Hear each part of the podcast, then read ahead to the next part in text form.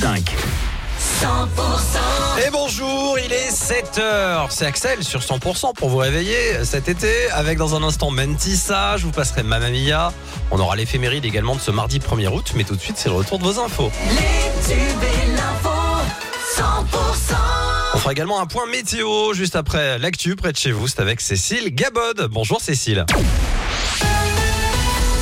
Bonjour Axel, bonjour à tous. Des pompiers de la Haute-Garonne, du Tarn-et-Garonne et de l'Ariège en renfort dans le département Audois. C'est pour faire face au risque incendie, particulièrement sur la zone littorale. Depuis samedi, ces 71 pompiers ont pris place à Narbonne. Il y a 18 sapeurs-pompiers issus de la Haute-Garonne, 20 viennent du Tarn-et-Garonne et 18 autres d'un groupe ariégeois. Des opérations de contrôle qui vont se poursuivre dans les Hautes-Pyrénées. On parle de la lutte contre les rodéos urbains. Plusieurs opérations ont eu lieu récemment entre Tarbes et Lourdes. Au total, ce sont plus de 160 véhicules qui ont été contrôlés. La suite du journal avec Cécile Gabod. Le CHU de Purpan à Toulouse s'organise pour la période estivale. Comme chaque année, de nombreux soignants partent en vacances. Certains services d'urgence sont dans l'obligation de fermer partiellement, notamment le week-end et la nuit par manque de personnel.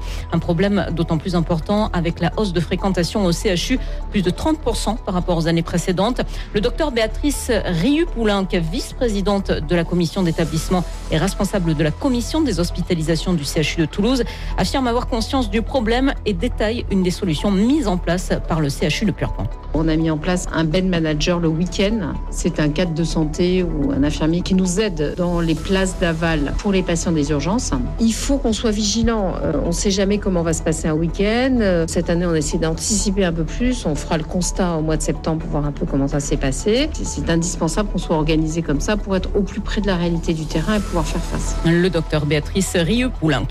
Cette bonne nouvelle dans un secteur où le manque de médecins est criant, à Pamiers, en Ariège, un pôle médical de 2800 mètres carrés va s'installer. Sur place, il y aura scanner, IRM, plusieurs professionnels. Le permis de construire devrait être déposé au courant du mois de septembre avant un début des travaux à la fin de l'hiver.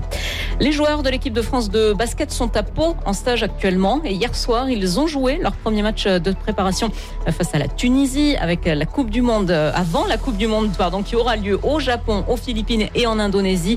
Eh bien les Bleus ont écrasé les Tunisiens hier soir 93 à 36 et notez que dimanche, certains basketteurs français en balade dans les rues de Pau se sont mis à danser avec les participants du bal rock de la place Clémenceau.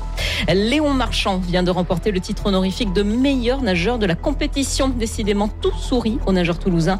À seulement 21 ans, il a quasiment tout raflé au championnat du monde de natation de Fukuoka au Japon.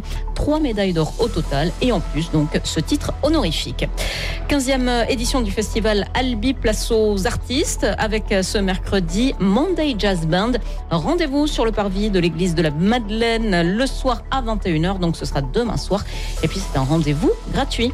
L'info 100%, ça continue avec Cécile.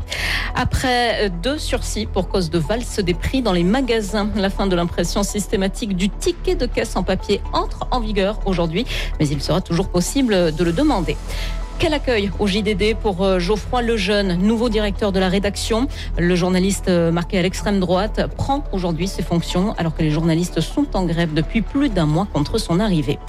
Avec 74 513 personnes incarcérées dans ces prisons au 1er juillet, la France a battu un nouveau record historique du nombre de détenus, le sixième en quelques mois. Une surpopulation carcérale chronique qui risque encore de s'aggraver.